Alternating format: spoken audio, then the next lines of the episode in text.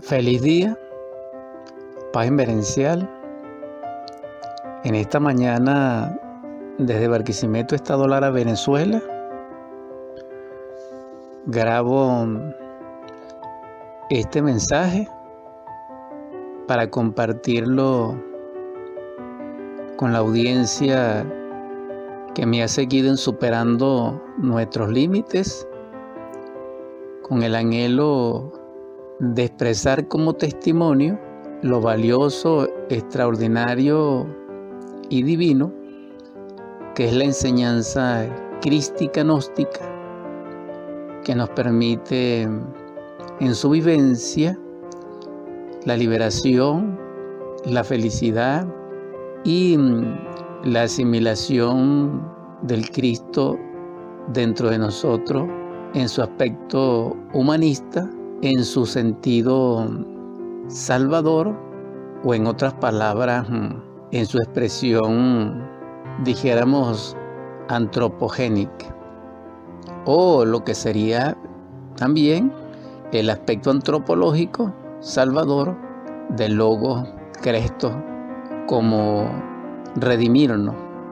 Este tema o este asunto es de profundidad sin embargo, ha sido tratado más que todo a la luz de todos los pueblos, metafóricamente, o en mito, o en leyenda, o en historia legendaria, o también a la luz de esa poesía mística, natural y salvaje al mismo tiempo, que se expresa a través de la cultura, dijéramos, del arte, y también de la música, de los jeroglíficos, también se puede apreciar, dijéramos, en sus templos, iglesias, centros de culto, pero también en el sentido, dijéramos, simplemente que mayormente es así, que podemos definir como parabólico, es decir, en parábola. ¿Por qué? Simplemente porque la mente en su racionalidad, en su mecanicidad lógica formal, no puede percibir porque está incapacitada para ello, porque no es su facultad inherente o inmanente, la comprensión de lo real.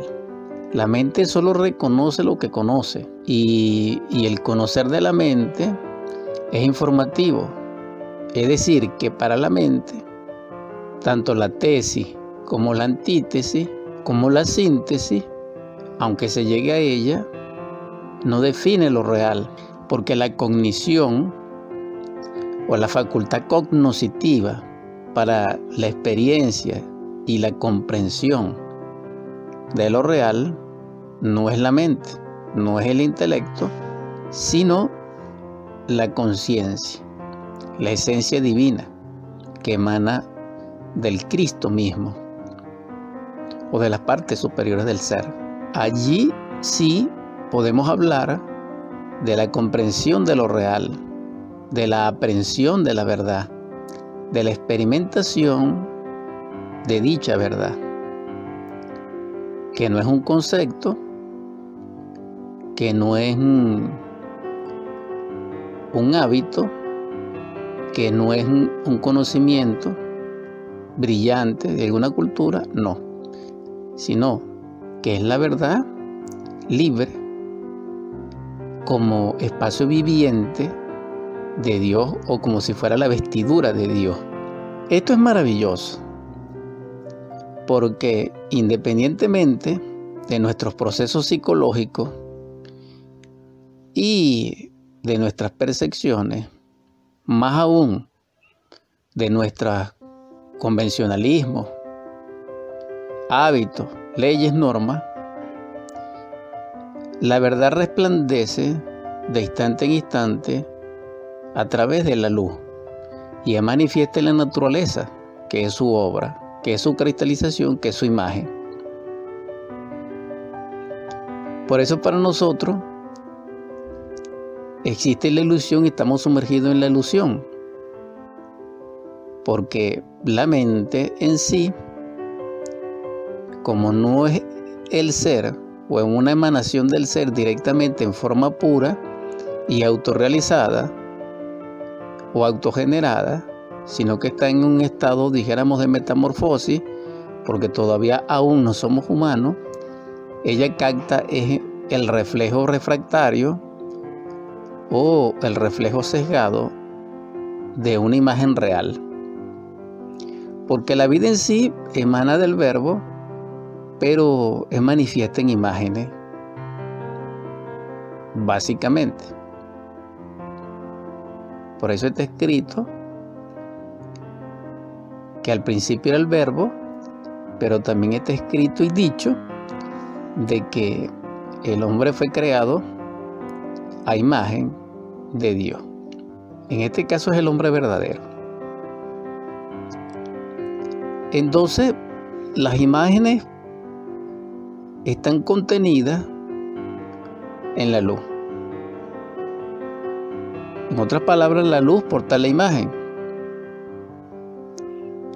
Pero esa imagen en sí es triple. Por eso la visión, a través de nuestro par de ojos, resume lo trino. Es decir, ambos ojos perciben la imagen y este proceso unitario es la visión por vía de la vista, por ese sentido, porque en sí la visión implica a la luz de la verdad y de la ciencia pura la percepción total íntegra de todo lo que porta las sensaciones múltiples de todos nuestros sentidos, tanto físicos como internos. Esa es la verdadera visión. Esa visión en nosotros está fundamentada en un desvarío de la luz, porque el yo al interferir en la mente o en las emociones o en la voluntad perversa que nos caracteriza, dijéramos así, porque voluntad no tenemos, sino que tenemos algo parecido, ¿qué sucede allí? Que se desvaría la luz por un reflejo sesgado. Entonces no percibimos lo real. La cosa en sí no la percibimos, sino que captamos ciertos aspectos de esa cosa, dijéramos. Así se destaca nuestra vida. En nuestro mundo interactivo o relacional, aunque la verdad está latente y oculta en las profundidades ignotas de cada instante, nosotros no la percibimos.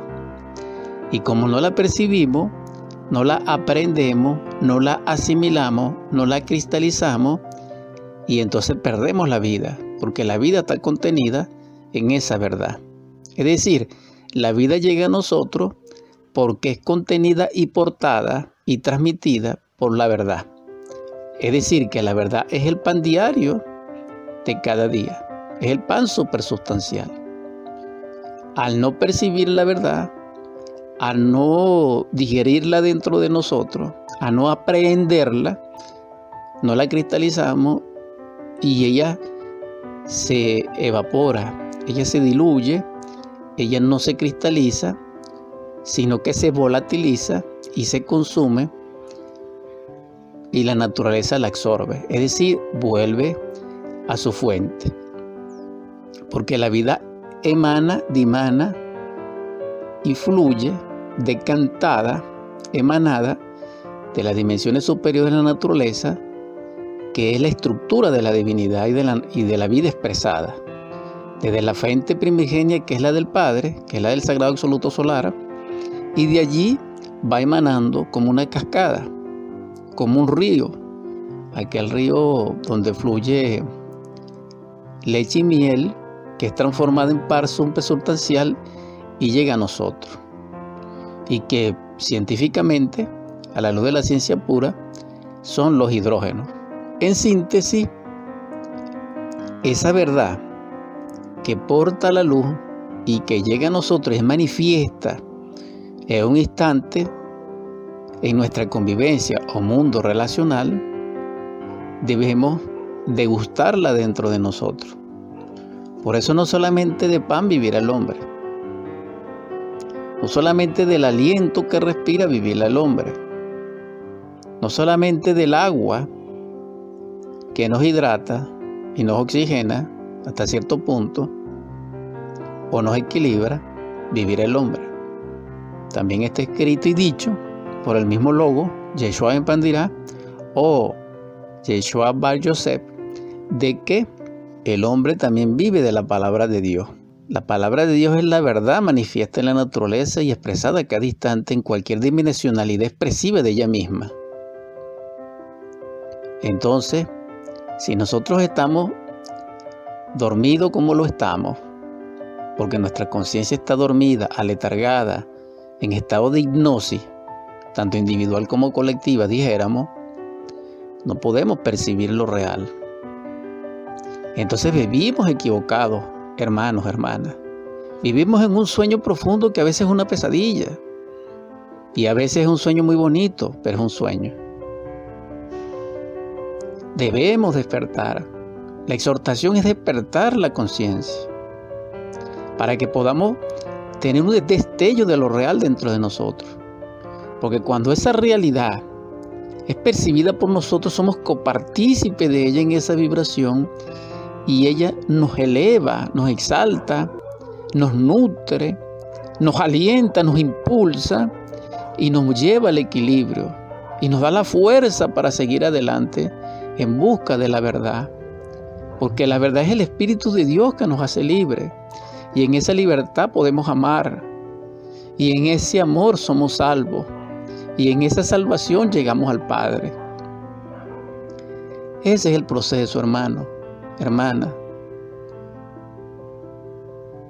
Vamos a implorarle a nuestro Padre Madre, a nuestro Elohim interior, que libere en nosotros la capacidad de despertar nuestra conciencia, que libere en nosotros el atributo de anhelar la verdad, que despierta en nosotros la capacidad de autoobservarnos, de considerar como proyecto nuestra propia vida, de considerar como estudio nuestra propia naturaleza, de comprender que la mente nos lleva a nosotros al error, nos lleva a nosotros al dolor, nos lleva a nosotros a la bichi, al abismo, al ade.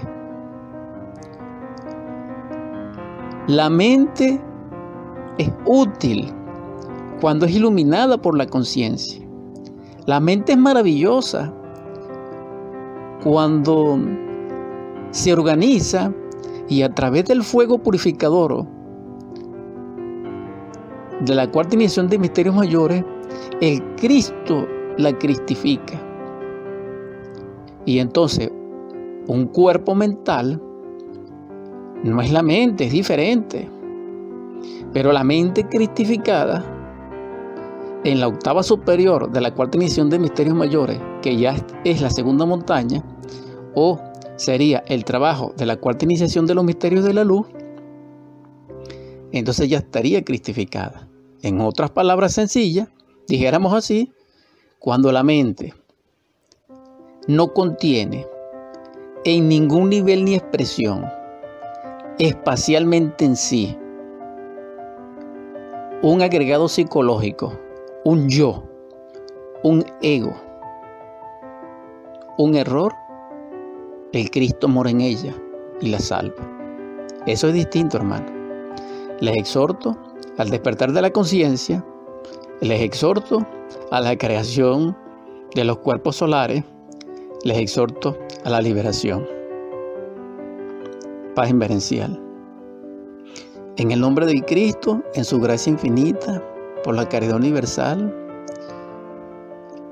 que la luz de allí donde ella se encuentra, sea el Espíritu revelador de vuestras vidas, para que les ilumine, para que les prospere, para que les nutra, para que les libere.